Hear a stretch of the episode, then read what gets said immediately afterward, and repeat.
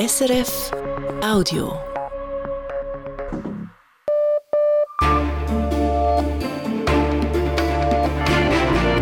Radio SRF, Echo der Zeit mit Christina Scheidecker. Die Themen vom Mittwoch, dem 17. Januar. Der Westen sei in Gefahr. Argentiniens Präsident Javier Milei findet am Weltwirtschaftsforum in Davos deutliche Worte. Hoy estoy acá para decirles que Occidente está en peligro. Der Kapitalismus sei die einzige Antwort. Wir fassen zusammen und schätzen ein. Früher Abschied aus dem Arbeitsleben, die Frühpensionierung. Was macht eigentlich den Reiz aus? Ich dachte, ich gehe vielleicht zurück und dann ab und zu mal ein bisschen aushelfen. Null Lust. Das Leben ist viel spannend jetzt.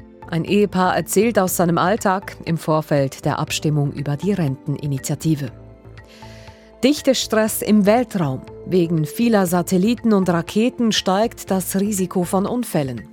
The risk is increasing manyfold with all of the hundreds and thousands of satellites that are being launched and are set to be launched in the future.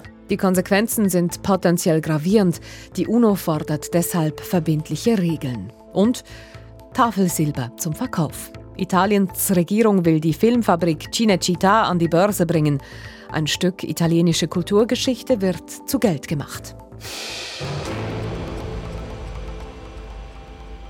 Am Weltwirtschaftsforum in Davos hat am Nachmittag UNO-Generalsekretär Antonio Guterres eine Rede gehalten. Darin kritisierte er unter anderem die Parteien im Gazakrieg. Mehr dazu in den Nachrichten mit Michael Wettstein. Beide Seiten würden das Völkerrecht ignorieren und auf den Genfer Konventionen herumtrampeln, sagte Guterres in seiner Rede und er wiederholte seine Forderung nach einer humanitären Waffenruhe im Gazastreifen. Mit Blick auf die politische Situation auf der Welt warnte Guterres vor Chaos. Wenn globale Normen zusammenbrechen, schwinde auch das Vertrauen. Der UNO-Generalsekretär forderte weiter ein stärkeres Engagement gegen den Klimawandel. Auch der iranische Außenminister Hossein Amir Abdollahian hat am WEF gesprochen. Er rechtfertigte unter anderem die gestrigen Raketenangriffe Irans auf irakisches und pakistanisches Territorium. Die Angriffe hätten iranischen Terroristen gegolten. Amir Abdollahian versicherte, dass Iran die Souveränität der beiden Staaten vollumfänglich anerkenne. Der iranische Außenminister nahm auch Stellung zu den Angriffen der Houthi-Rebellen in Jemen auf westliche Schiffe. Diese seien eine legitime Antwort auf den Krieg, den Israel im Gaza führe. Erst die Angriffe der USA auf die Rebellen hätten die Schifffahrt im Roten Meer unsicher gemacht, so Amir Abdollahian. Washington hat derweil die Houthi-Rebellen in Jemen wieder auf die Terrorliste gesetzt, wegen der anhaltenden Angriffe auf Schiffe im Roten Meer und im Golf von Aden, wie das Weiße Haus mitteilte. Diese Einstufung bedeutet, dass weiterreichende Sanktionen gegen die Miliz verhängt werden können. Die USA hatten die Houthis bereits Ende 2021 auf ihre Terrorliste gesetzt. Unter der Regierung von Joe Biden wurde dies allerdings rückgängig gemacht, um die Lieferung humanitärer Hilfsgüter nach Jemen zu vereinfachen. Nach dem gestrigen Auftritt des ukrainischen Präsidenten Volodymyr Zelensky am WEF ist es zu einem Cyberangriff auf Webseiten der Bundesverwaltung gekommen. Laut dem zuständigen Bundesamt flossen aber keine Daten ab. Zum Cyberangriff habe sich eine russlandnahe Gruppierung bekannt als Reaktion auf Zelenskis Teilnahme am WEF. Der Bund hat letztes Jahr rund 50.200 illegale Grenzübertritte in die Schweiz verzeichnet. Die Zahl sei damit im Vergleich zu 2022 um knapp 2000 zurückgegangen, meldet das Bundesamt für Zoll- und Grenzsicherheit. Am häufigsten seien Personen auf, aus Afghanistan illegal in die Schweiz eingereist, gefolgt von Personen aus Marokko und der Türkei. Die meisten illegalen Grenzübertritte gab es laut dem Bund an der Südgrenze im Kanton Tessin. Das Schweizer Solarunternehmen Meyer Burger plant, die Produktion von Solarmodulen in Europa einzustellen, wegen gravierender Verluste, wie es in einer Mitteilung heißt. Die Fabrik von Meyer Burger in Ostdeutschland mit rund 500 Angestellten werde Anfang April geschlossen, sollten sich die Rahmenbedingungen in den nächsten Wochen nicht substanziell verbessern. Das Werk könne nicht mehr profitabel betrieben werden, weil die Preise für Solarmodule aufgrund chinesischer Billigimporte in Europa eingebrochen seien. Meyer Burger sehe seine Zukunft in den USA, wo die Industrie deutlich besser vor Billigimporten aus China geschützt sei. In der Eurozone ist die Teuerung im Dezember wieder angestiegen. Konsumgüter waren im Durchschnitt 2,9 Prozent teurer als ein Jahr zuvor, wie die Europäische Statistikbehörde mitteilte. Im November hatte die Teuerungsrate in den Euro-Ländern noch 2,4 Prozent betragen, und zwar so tief wie seit Sommer 2021 nicht mehr. In weiten Teilen Deutschlands sorgten und sorgen Schnee und Eis für Verkehrsbehinderungen, so etwa in Bayern und Baden-Württemberg. Vielerorts kam es auf eisglatten Straßen zu Unfällen, einzelne Autobahnabschnitte wurden vorübergehend gesperrt. Gestört war und sind auch der Bahn- und der Luftverkehr. Auf den Flughäfen Frankfurt und München wurden hunderte Flüge annulliert. Auch in Frankreich sorgten Schnee- und Eisregen für Verkehrsbehinderungen, vor allem im Elsass und in der Region Lothringen. Probleme werden auch aus Nordeuropa gemeldet, so stellte etwa der Flughafen der norwegischen Hauptstadt Oslo den Betrieb vorübergehend komplett ein. Die Börsendaten von 18.06 Uhr geliefert von SIX. Der Swiss Market Index schließt bei 11.149 Punkten, minus 0,7 Prozent. Der Dow Jones Index in New York fällt um 0,1 Prozent. Der Euro wird zu 94 Rappen 15 gehandelt und der Dollar zu 86 Rappen 65. Und wie wird das Wetter bei uns, Michael Wettstein? Morgen bleibt es meist bewölkt und häufig nass. Gegen Abend sinkt die Schneefallgrenze bis ins Flachland. Am Nachmittag gibt es noch etwa 5 Grad. Im Süden ist es zeitweise sonnig und vielerorts trocken, bei Höchstwerten um 8 Grad. Es ist die erste Auslandreise des neu gewählten Präsidenten von Argentinien. Javier Milei hatte heute einen Auftritt am Weltwirtschaftsforum in Davos. Der Auftritt des ultraliberalen Ökonomen, der sich selbst als Anarchokapitalisten bezeichnet, wurde von Politikerinnen und Wirtschaftsführern mit Spannung erwartet. Und auch Wirtschaftsredaktor Matthias Heim hat zugehört. Javier Milei ist ans Rednerpult geschritten hat seine Brille aufgesetzt und 25 Minuten am Stück gesprochen, ohne Pause, ohne Absatz. Seine Rede war in weiten Teilen eine volkswirtschaftliche Vorlesung mit historischen Exkursen, die bis ins 15. Jahrhundert zurückgingen. Im Kern aber war es eine Grundsatzrede für den Kapitalismus. Wenn man den freien Markt und die Unternehmen nicht machen lasse, seien die Menschen zur Armut verdammt, so Javier Milei. Si se adoptan medidas que entorpecen el libre funcionamiento de los mercados, la libre competencia, los sistemas de precios libres, si se entorpeza el comercio, si se atenta contra la propiedad privada, el único destino posible es la pobreza. Und umgekehrt, der Staat sei nicht die Lösung, sondern das Problem. No cedan al avance del Estado. El Estado no es la solución. El Estado es el problema mismo. Und um das zu untermauern, hat er sein Land als warnendes Beispiel genannt. Trotz seines Reichtums und seiner Ressourcen sei Argentinien in den vergangenen Jahrzehnten immer ärmer geworden, weil sich der Staat zu stark in den Alltag der Menschen einmische. Und genau deshalb sei Argentinien, gemessen an seiner wirtschaftlichen Leistungsfähigkeit, im internationalen Vergleich weit zurückgefallen. Nadie mejor que nosotros los argentinos para dar testimonios de estas dos cuestiones. Mit seiner Lobrede auf den Kapitalismus mag Millet wohl manchem Wirtschaftsführer in Davos aus der Seele gesprochen haben. Und als er dann am Ende seiner fast atemlosen Rede angelangt war, packte er sein Manuskript zusammen und trat ohne Umschweife von der Bühne. Der Auftritt von Argentiniens Präsident Javier Milei zusammengefasst von Matthias Heim und damit gleich weiter zu unserer Südamerika-Korrespondentin Teresa Delgado mit der Frage, wie passt dieser Auftritt Mileis ins Gesamtbild, das der neue argentinische Präsident abgibt? Ja, wir haben da einen typischen Auftritt des Ökonomen Millets erlebt. Im Wahlkampf trat er gerne als hitziger Populist auf. Seit er Präsident ist, zeigt Millet sich öfter als ruhigen Professor. Das war eine Grundsatzrede für die freie Marktwirtschaft, ganz so, wie es der Kollege Matthias Heim sagte, gegen staatliche Intervention. Sozialpolitik setzte Millet mit Sozialismus gleich. Das ist eine sehr amerikanische Sicht, die auf Wohlstand fokussiert und soziale Ungleichheit entweder in Kauf nimmt oder ausblendet. Im Feminismus, im Staat und in der politischen Kaste, wie Millet es sagt, sieht er die Übel aller, die Ursachen aller Übel. Millet sprach von Parasiten und verwendete damit auch einen Begriff aus der Nazi-Propaganda. Das alles passt ins Gesamtbild von Millets ultraliberaler Ideologie, obwohl er jetzt als Präsident Argentiniens eigentlich Teil der politischen Elite ist, die er so oft kritisiert. Es ist dies seine erste Auslandreise und da geht es ja wohl nicht nur um den Auftritt am WEF. Was genau bezweckt Millet mit seiner Reise? Ja, diese Reise verschafft Millet Gehör und Sichtbarkeit auf der Weltbühne. Er will ausländische Investoren anlocken. Unternehmer bezeichnete er denn auch als Helden, die der Staat nicht bestrafen dürfe. Argentinien exportiert viel Soja nach Europa, Rindfleisch und hat eines der größten Lithiumvorkommen der Welt. Da gibt es jetzt Treffen und Gespräche am WEF mit Schweizer Firmen wie Nestle oder Glencore, auch mit einem US-amerikanischen Zigarettenriesen, an den Argentinien Tabak liefert.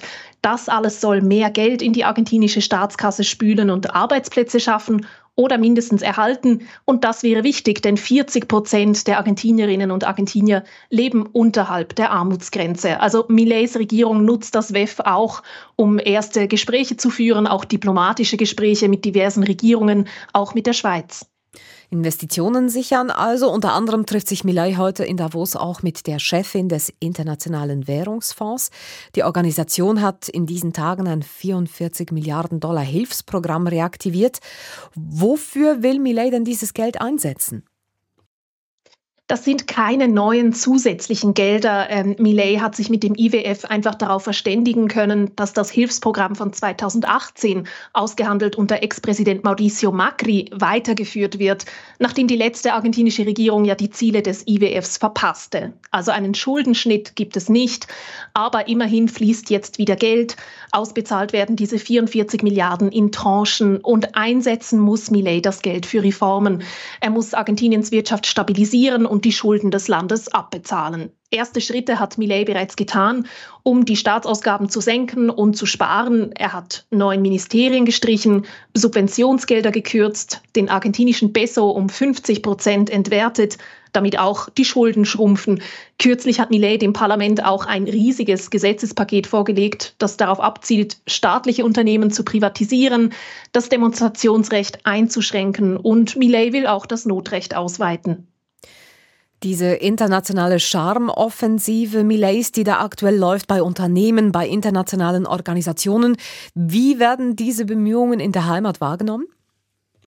gemischt. Ähm, es gibt Befürchtungen, dass Millet die Demokratie aushöhlt, weil er eben das Notrecht ausweiten will, dass er gewisse protektionistische Schutzmaßnahmen für argentinische Firmen abbaut und Arbeiterrechte schwächt, um ausländische Unternehmen anzulocken.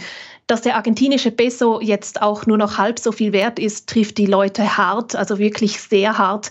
Aber den meisten Argentinierinnen und Argentiniern ist auch klar, dass sich jetzt viel ändern muss in ihrem Land und zwar schnell, um endlich rauszukommen aus der Krise, in der Argentinien schon so lange steckt. Was sicher strategisch schlau war von Millet ist, dass er nicht mit dem Präsidentenjet, sondern via Linienflug ans WEF reiste. Das dürfte zu Hause in Argentinien gut ankommen, denn das signalisiert, dass wirklich alle sparen müssen, auch der Präsident. Vielen Dank für diese Informationen und Einschätzungen. Das war Südamerika-Korrespondentin Teresa Delgado.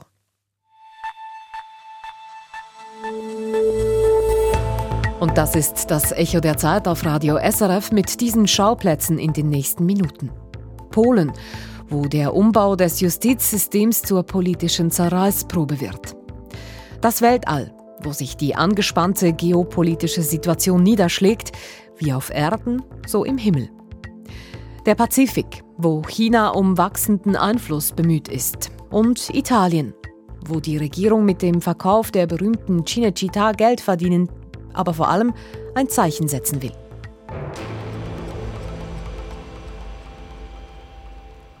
Soll das Rentenalter weiter steigen? Am 3. März stimmen wir darüber ab. Die sogenannte Renteninitiative will die Schwelle vorerst auf 66 Jahre anheben. Längerfristig soll das Pensionsalter an die Lebenserwartung angepasst werden. Allerdings zeigt ein Blick auf die Zahlen, heute lassen sich viele Schweizerinnen und Schweizer früh pensionieren. Fast jeder dritte Mann und jede fünfte Frau sind zwei Jahre vor dem eigentlichen Rentenalter bereits in Pension. Elian Leiser hat ein Ehepaar getroffen, das von seinen persönlichen Erfahrungen erzählt. Mit dem Auto geht es steil bergauf. Die Straße wird enger, kurviger. Das Ziel ist eine kleine Hütte auf gut 1000 Metern über Meer im Berner Oberland. Right. Dort verbringen Mark und Lies Blum gerne ihre Tage und seit der Frühpensionierung auch öfter. Immer dann, wenn sie gerade Lust haben. Hallo. Also so Trekking-Schuhe? Der Weg zum Haus ist nur zu Fuß über ein steiles Tobbel zu erreichen. Unsere Devise war, so einfach wie möglich zu lassen und so viel wie, absolut nötig zum drinnen können sein. Wir haben Wasser und Strom. Und das ist ein Plumsko, das ist ein äh, Kühe sind drin Kein Luxus, die Dusche ist ein Kübel mit Wasser, das Schlafzimmer ein dunkles Kämmerlein, aber in der Stube hockt es sich warm und gemütlich. Im kleinen Kachelofen brennt ein Feuer. Mark und Lies Blum ließen sich vor fünf Jahren pensionieren. Er mit 63, sie mit 62 Jahren. Der Start war etwas harzig, erinnert er sich. Wir hatten Pläne zu reisen.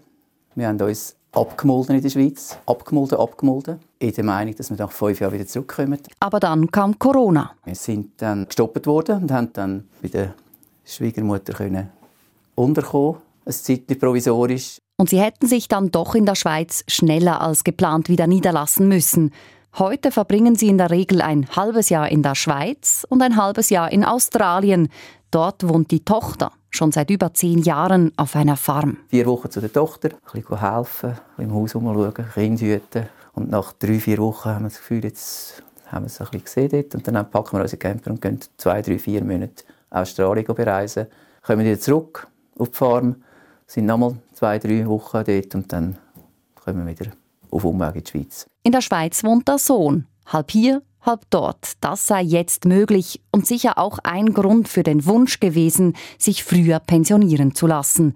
Aber nicht nur. Nach so vielen Jahren hätten sie auch die Lust an ihrem Beruf langsam verloren. Äh, ich habe 40 Jahre im Gesundheitswesen geschafft. Ich bin Pfleger, Ausgebildete. Ich war Lehrerin, 40 Jahre ergänzt Lies Blum. Ich habe meinen Beruf geliebt, wirklich. Ich bin überrascht gewesen, wie ich es loslassen konnte. Ich habe gedacht, ich gehe vielleicht zurück und dann ab und zu mal ein bisschen aushelfen. Null Lust. Das Leben ist viel spannend jetzt. Und doch, es brauchte Mut. Das große Fragezeichen war das Geld. Wir haben ein Jahr lang jedes Zettel aufbewahrt, was wir ausgegeben haben, um zu schauen, dass wir das Leben leben können, wo wir einigermaßen das leisten können, was wir uns gerne leisten würden. Und nachher, als wir das angeschaut haben, haben wir dann können weggehen, das, wo wir nicht jeden Tag drei Kaffee haben. so Sachen. Gute Planung sei das A und O. Die Blums machten ein akribisches Budget, besuchten eine Finanzberatung und bekamen so ein Bild vom Leben, das sie als Pensionierte führen könnten, finanziell. Sie seien sich einig gewesen, sagt Marc Blum. Wir wollen in etwa den gleichen Standard haben. Das ist Voraussetzung sein. Doch auch wenn die Zahlen auf dem Papier stimmten, am Schluss waren es die Gespräche mit Freunden, mit Bekannten, die sie ermutigten, es dann wirklich zu tun. Kein einziger hat je gesagt, er bereue auch nur einen Tag. Heute könnten sie das Gleiche auch von sich sagen. Die Frühpensionierung sei für sie ein Geschenk und auch ein Privileg. Also ich bin mir sehr bewusst, dass es Leute gibt, die das nie werden können machen. Aber andererseits, ich sage jetzt mal so ein bisschen überspitzt, wir sind nicht Akademiker mit einem riesen Zapfen oder so. Also wir haben durchschnittlich verdient und haben gespart. Also ich habe schon das Gefühl, dass wir Nein, ich habe kein schlechtes Gewissen. Also ich habe, ich habe Mühe mit dem am Anfang, weil wir beide Berufe haben, die in gewissen Ländern sehr, sehr, sehr erwünscht wären und wir gewusst haben, dass wir auch dort eingehen könnten. Aber sie hätten sich dagegen entschieden, auch weil es in der Schweiz andere Möglichkeiten gäbe. Wo wir gemerkt haben, dass in der Schweiz freiwillige Arbeit so viel um ist, was spannend ist und wo die Leute wirklich Hilfe brauchen, vor allem in Berggebieten, Bergfamilien und so, dass wir gefunden haben, äh, da haben wir etwas, wo wir etwas weitergeben von unseren Berufen. Einmal hätten sie für die Berghilfe Wald gerodet, ein andermal bei einer Bergbauernfamilie im Haushalt angepackt und hätten so mit der Pension die Lust am Arbeiten ganz neu gefunden. Wir haben gesagt, wir probieren andere Berufsgattungen anzuschauen und dort mithelfen. Und das ist das, was, was unser Leben so spannend macht. Sagt Lies Blum im Beitrag von Elian Leiser.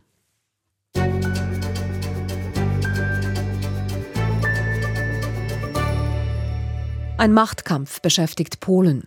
Die neue Mitte-Links-Regierung von Donald Tusk versucht, die Kontrolle über die wichtigsten Schaltstellen im Staat zurückzugewinnen. Diese hatte die nationalkonservative Vorgängerregierung in ihren acht Jahren an der Macht praktisch durchwegs mit eigenen Leuten besetzt. Besonders problematisch ist das in der Justiz. Wie schwierig es sein wird, die polnischen Gerichte wieder unabhängiger von der Politik zu machen, zeigt der Bericht von Osteuropa-Korrespondent Roman Fillinger. Adam Bodnar hat einen der schwierigsten Jobs in Polen. Bodnar ist in der neuen Regierung Justizminister und verantwortlich dafür, die Gerichte des Landes wieder unabhängig zu machen. Vor vier Jahren sagte Bodnar, damals noch polnischer Ombudsmann für Menschenrechte gegenüber SRF, Those courts would not only be inefficient but also politically subordinated. Wichtige polnische Gerichte seien ineffizient und von der Politik unterjocht. Das sieht man auch bei der Europäischen Union so. In den Augen des Europäischen Gerichtshofs ist beispielsweise das polnische Verfassungsgericht kein Gericht mehr. Die Richterinnen dort sind zu eindeutig Erfüllungsgehilfinnen der früheren Regierungspartei PiS. Die EU-Kommission hält über 30 Milliarden Euro zurück, weil sie die polnische Justiz am Gängelband der nationalkonservativen PiS-Partei sieht. In den letzten Tagen hat Justizminister Bodnar erste Schritte unternommen, um die Unabhängigkeit der Gerichte wiederherzustellen. Unter anderem hat er ein Gesetz angekündigt, das jenes Gremium reformieren soll, das in Polen Richterinnen und Richter ernennt, den Landesjustizrat. Dorota Sabudowska wurde noch vor der Regierungszeit der PiS gewählt. Sie ist Richterin an einem Bezirksgericht in Danzig und sitzt im Vorstand der Richtervereinigung Justitia.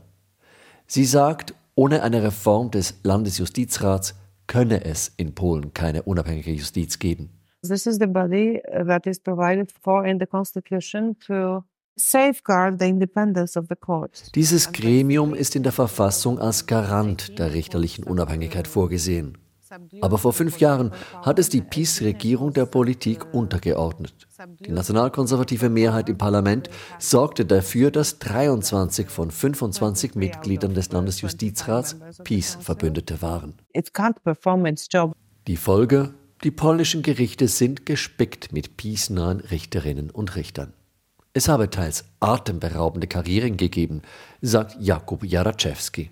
Der Verfassungsrechtler arbeitet für einen Berliner Think Tank und ist ein profilierter Beobachter der polnischen Justiz. We have seen judges move from the lowest level courts to highest level courts within a few years, a process which normally take decades. Wir haben Richter gesehen, die in ein paar Jahren von den niedrigsten in die höchsten Ämter aufgestiegen sind, Karrieren, die normalerweise Jahrzehnte dauern. Rund zweieinhalbtausend Richterinnen und Richter hat der Landesjustizrat in seiner umstrittenen Zusammensetzung in den letzten Jahren ernannt. Sie alle stehen im Verdacht, abhängig zu sein von der früheren Regierungspartei. Was tun? Poland will have to establish some kind of special mechanism to review all those appointments and promotions which have been carried out during the peace era. Polen werde einen Mechanismus brauchen, um zu überprüfen, ob die umstrittenen Richter alle Voraussetzungen für ihr Amt erfüllten. Richterin Sabudowska geht eine nachträgliche Überprüfung zu wenig weit. Sie fordert, dass sämtliche in den letzten Jahren besetzten Richterstellen neu ausgeschrieben werden. Dann könnten sich die heutigen Stelleninhaber neu bewerben, aber eben auch jene Richterinnen, die sich in der Vergangenheit nicht beworben hatten, weil sie wussten, dass der nationalkonservativ dominierte Landesjustizrat sie wegen ihrer politischen Gesinnung nie ernennen würde. Das Problem ist, um den Landesjustizrat zu reformieren oder um Richterstellen flächendeckend neu auszuschreiben, braucht es neue Gesetze. Die Tusk-Regierung würde sie fast sicher durchs Parlament bringen. Aber Staatspräsident Andrzej Duda, ein Verbündeter der früheren Regierungspartei, würde die neuen Gesetze fast ebenso sicher mit seinem Veto blockieren. Verfassungsrechtler Jaraczewski glaubt deshalb, die Reform der Gerichte müsse warten bis nach den Präsidentschaftswahlen nächstes Jahr. Ein zu rasches Vorgehen könnte Chaos auslösen. Those judges have issued hundreds of thousands of decisions and judgments. Die in den letzten Jahren ernannten Richter haben hunderttausende Urteile gefällt. Stellt man die alle in Frage, bedeutet das eine große Verunsicherung für alle an diesen Gerichtsprozessen beteiligten Menschen. Diese Rechtsunsicherheit müsse man unbedingt vermeiden. Richterin Sabudowska dagegen findet, das Parlament dürfe sich vom Veto des Präsidenten nicht bremsen lassen. Even if a law cannot pass now, it should not stop the parliament from trying because it's their responsibility to prepare the laws. Gesetze vorzubereiten ist die Verantwortung des Parlaments. Und wenn der Präsident sein Veto dagegen einlegt, wird er dereinst dafür verantwortlich gemacht. Beide, die Richterin und der Verfassungsrechtler finden es gut, dass die Regierung bei der Justiz vorsichtiger vorgeht als beispielsweise bei den Staatsmedien, welche die Tusk-Regierung fast schon handstreichartig übernommen hat. The media situation is on the fast speed setting, while the court and judiciary are being handled in a more careful way. Allerdings ist Richterin Sabudowska enttäuscht, dass Justizminister Bodnar noch keinen konkreten Plan vorgelegt hat, wie er die polnischen Gerichte wieder unabhängig machen will. At this point I'm quite disappointed by not seeing a plan. Entscheidend wird sein, dass die Gerichte wirklich unabhängig werden und nicht eine neue politische Abhängigkeit die alte ersetzt. Da sei auch die Europäische Union gefordert, findet die Richterin. Keinesfalls sollte sie Gelder für Polen freigeben, bevor die neue Regierung die Unabhängigkeit der Justiz wiederhergestellt habe. They should look at results and not just promises. Exactly as they did with the previous government. Die EU-Kommission sollte auf Resultate schauen und nicht auf Versprechen, genauso wie sie es früher bei der PiS-Regierung gemacht habe. Die Gerichte Polens auf legalem Weg wieder unabhängig zu machen, das wird viel Augenmaß und Geduld brauchen. Viele menschliche Aktivitäten wären heute undenkbar, ohne den Weltraum zu nutzen. Kommunikation zum Beispiel wäre über weite Strecken unmöglich ohne Satelliten. Entsprechend viel Material ist im All unterwegs. Und so steigt auch die Menge an Weltraumschrott gefährlich an.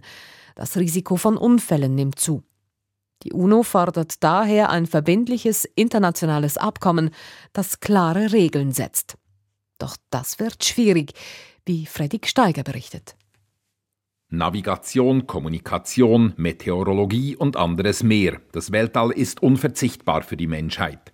Umso besser, dass die Nationen, trotz politischer Differenzen auf der Erde, im Universum gut zusammenarbeiten, findet UNO-Generalsekretär Antonio Guterres. Despite political differences on Earth, countries have worked together for progress in outer space. Doch da ist viel Wunschdenken im Spiel. Die weltpolitischen Rivalitäten haben längst auch das Weltall erreicht. Das erschwert gemeinsame Lösungen für akute Probleme. Die Risiken hätten enorm zugenommen aufgrund der hochintensiven Nutzung des Alls mit Tausenden von Satelliten und Raketen, sagt in einer Webdiskussion Arti Hollamaini, die neue Chefin der UNO-Weltraumbehörde UNOSA. The risk is increasing manyfold with all of the hundreds and thousands of satellites that are being launched and are set to be launched in the future. Hollamaini kennt sich aus. Vor ihrem UNO-Posten war sie für die Weltraumindustrie tätig. Heute sind rund 70 Staaten und viele hundert Privatfirmen im All aktiv. Die Weltraumbranche erzielt einen Jahresumsatz von 400 Milliarden Dollar. Alle Beteiligten produzieren Weltraumschrott. Es sind mittlerweile rund 9000 Tonnen, ausrangierte Satelliten, Raketenhülsen, Motoren und Trümmerteile gegen 30.000 Gegenstände mit mindestens 10 cm Durchmesser. Die Gefahr von Zusammenstößen steigt und steigt. Der Ausfall wichtiger Infrastruktur im Weltraum hätte gravierende Folgen. In a day without satellites, many services that we rely on for the proper and secure functioning of society would just come to a grinding halt. Dennoch werde das Problem weiter krass unterschätzt. Die UNO-Chefbeamtin fordert klare, verbindliche Regeln, zumal sich viele neue Akteure nicht an erprobte Standards hielten. Mitunter würden untaugliche Satelliten ins All geschossen, die vom ersten Tag an Weltraumschrott seien. Das Risikobewusstsein wachse zwar, doch geopolitische Spannungen würden griffige Abkommen verhindern. Space is finally hitting the headlines, but at the end of the day, I think geopolitics is still more important. Eine gute Grundlage für internationale Regelungen sei der UNO-Weltraumvertrag von 1967, sagt Thomas Rogenski vom European Space Policy Institute in Wien gegenüber SRF. It really sets the principles, it really sets the foundation boundaries of the human action. In diesem Abkommen sind wichtige Prinzipien festgehalten, etwa dass das All niemandem bzw. allen gehört. Es fördert dessen friedliche Nutzung und verbietet die militärische. Gerade letzteres ignorieren die großen Mächte. China, Russland, die USA oder Indien schossen gar Satelliten ab und produzierten so mutwillig noch mehr Weltraumschrott. Völlig unverantwortlich findet das Rogenski. There have been intentional destruction of spacecraft to demonstrate the capability, especially from like the geopolitical standpoint that some countries have developed. Sie täten es als pure Machtdemonstration, um zu zeigen, dass sie dazu imstande sind.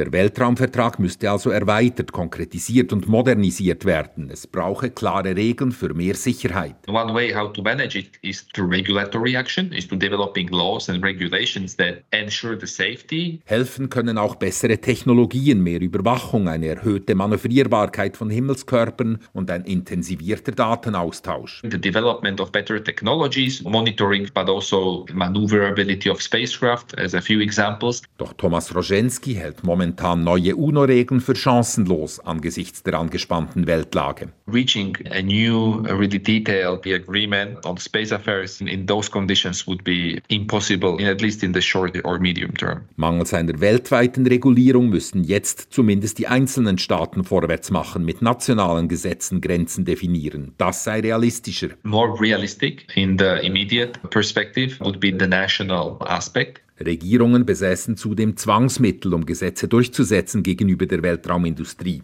Die UNO vermag das nicht. National regulators are the one to which the industry is kind of liable or responsible. Um militärische Weltallaktivitäten zu verhindern, reichen indes nationale Gesetze nicht aus.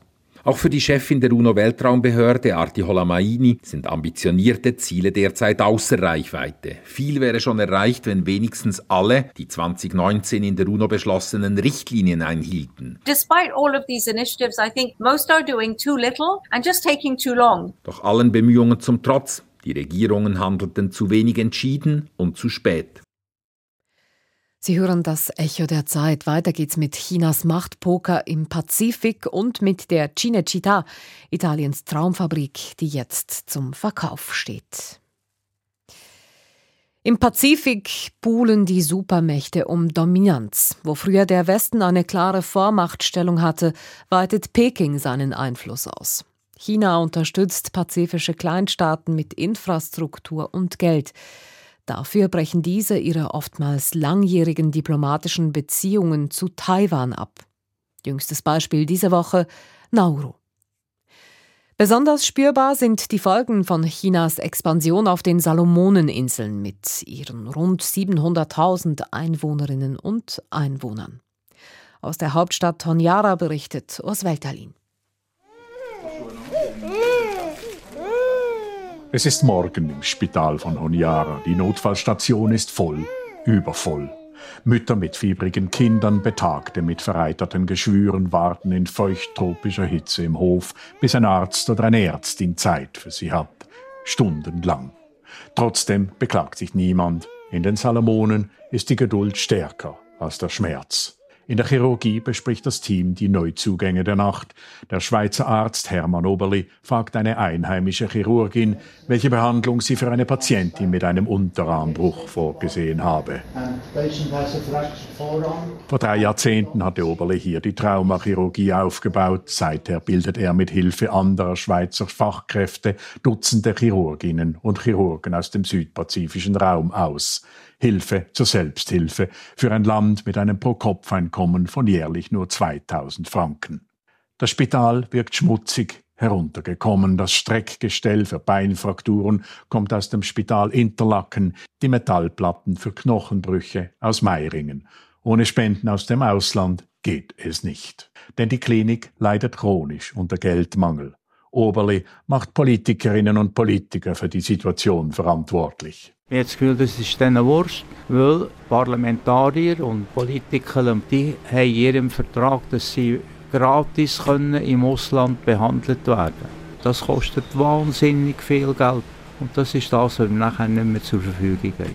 Dieses System auf Kosten der allgemeinen Gesundheitsversorgung sei nur ein Beispiel für die Verflechtung von Politik, Privileg und Korruption im Inselstaat. Das sagt Ruth de la Cuola von Transparency International. So schnell wird es sich daran auch nichts ändern. China provides the money to keep this government together. Denn China stelle das Geld zur Verfügung, das die Regierung von Premierminister Manessa Sogavare an der Macht halte. 2019 überraschte der Premier die USA und Australien, als er die Aufnahme diplomatischer Beziehungen mit China ankündigte. Zuvor waren die Salomonen im Pazifik wichtige Verbündete von Taiwan, das Peking als abtrünnige chinesische Provinz betrachtet. Fachleute glauben, China habe im Pazifik nicht nur ein Interesse an Tropenholz, Fisch, Meeresfrüchten, Rohstoffen also, die von chinesischen Firmen ausgebeutet werden können. Genauso wichtig sei der kommunistischen Partei die Unterstützung der Kleinstaaten in internationalen Gremien wie der UNO.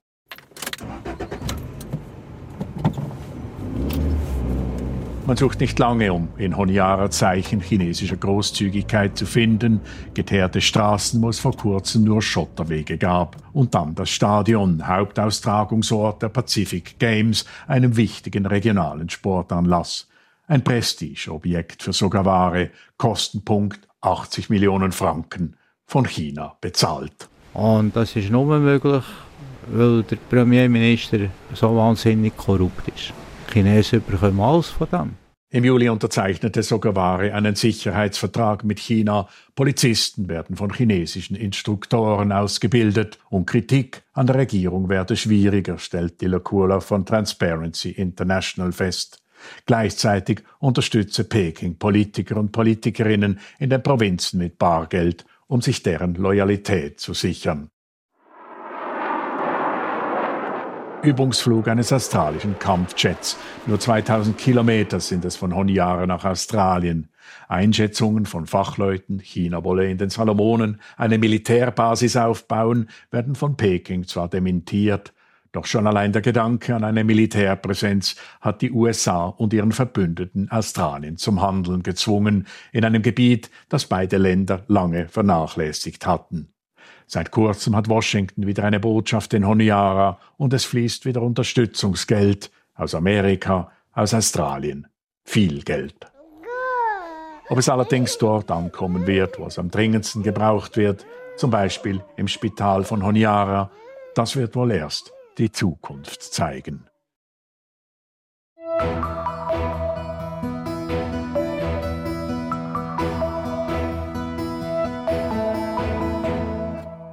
Am Stadtrand von Rom verdient man derzeit gutes Geld. Und zwar auf jenem weitläufigen Gelände, das Cinecittà heißt. In diesen Studios werden seit bald 90 Jahren Filme gedreht und derzeit besonders viele Serien. Was viele nicht wissen, die Cinecittà gehört zu 100 Prozent dem italienischen Staat. Aber vielleicht nicht mehr lange. Denn nun berichtet der Mailänder Corriere della Sera, dass die Regierung die Cinecittà verkaufen möchte. Mit anderen Worten, Italien bringt seine Traumfabrik an die Börse. Aus Rom, Franco Battel. Am östlichen Rande Roms stehen in surrealer Nachbarschaft trostlose Wohnblöcke neben pompösen Filmkulissen. Man sieht ein stattliches Ensemble antiker Tempel. Zur Kulissenlandschaft der Cinecittà gehört aber auch der wilde Westen mit Bretterhäusern und einem Saloon. Durch die Schwingtür gehen Cowboys ein und aus, die Luigi oder Giovanni heißen und im Römer Stadtquartier Trastevere wohnen. Die Cinecittà ist derzeit in den Medien, weil Italien wieder mal ein Loch in der Kasse hat. Um es zu stopfen, ist der forschende Blick der Regierung aufs italienische Tafelsilber gefallen. Zu diesem gehören die Staatsbahnen mit ihren superschnellen Frecce oder auch die Post soll teilweise verkauft werden. Und eben, da gibt es auch noch das Gioiello, das Schmuckstück namens Cinecittà. In Italiens Traumfabrik entstanden nicht weniger als 51 Oscar-gekrönte Filme. Die Studios sind aufs engste mit dem italienischen Staat verbunden. Es war Mussolini höchst persönlich, der die Studios 1937 einweihte. Der Diktator wollte in der Cinecittà, damals noch weit vor den Toren Roms, Propagandafilme drehen, mit dem Ziel, sein Regime ins rechte Licht zu rücken und zu verherrlichen. Als Mussolini weg war, gingen die Lichter der Studios aber nicht aus, denn statt der Faschisten drehte später die zumeist linke Intelligenzia ihre Filme, Pasolini, Fellini oder Visconti. Anna Magnani oder die großen Diven Italiens wie Gina Lollobrigida und Sofia Loren waren hier zu Hause. Später entstanden vor der Kulisse mit Saloon legendäre Spaghetti-Western. Als die Italienerinnen und Italiener ab den 1970er Jahren die Kinos mehr und mehr desertierten und sich vor ihre Fernseher zurückzogen, drohte der Stern der Cinecittà ganz zu verglühen. Doch der Staat half immer wieder über die Runden und zuletzt ist wieder emsiges Treiben in die Studios zurückgekehrt. Möglich machen das die internationalen Streaming-Anbieter mit ihren zuhauf produzierten Serien. Die Kasse klingelt und genau dieses Geräusch hat Italiens Regierung nun hellhörig gemacht. 40 Millionen Euro könnte der Verkauf der Studios einbringen. Das ist bei einem milliardenhohen Schuldenberg allerdings nur ein Klacks. Mehr Gewicht hat das Symbol. Die Regierung scheint zu sagen, schaut, liebe Geldgeber, wir machen alles, um den Schuldenberg abzubauen. Wir schrecken nicht einmal davor zurück, die Fabrik unserer Träume einem Maisbietenden zu verhökern. Ein filmreifer Schluss für das heutige Echo der Zeit. Redaktionsschluss ist um 18.41 Uhr. Verantwortlich für die Sendung Anna Drechsel, für die Nachrichten Thomas Fuchs, am Mikrofon Christina Scheidecker. Das war ein Podcast von SRF.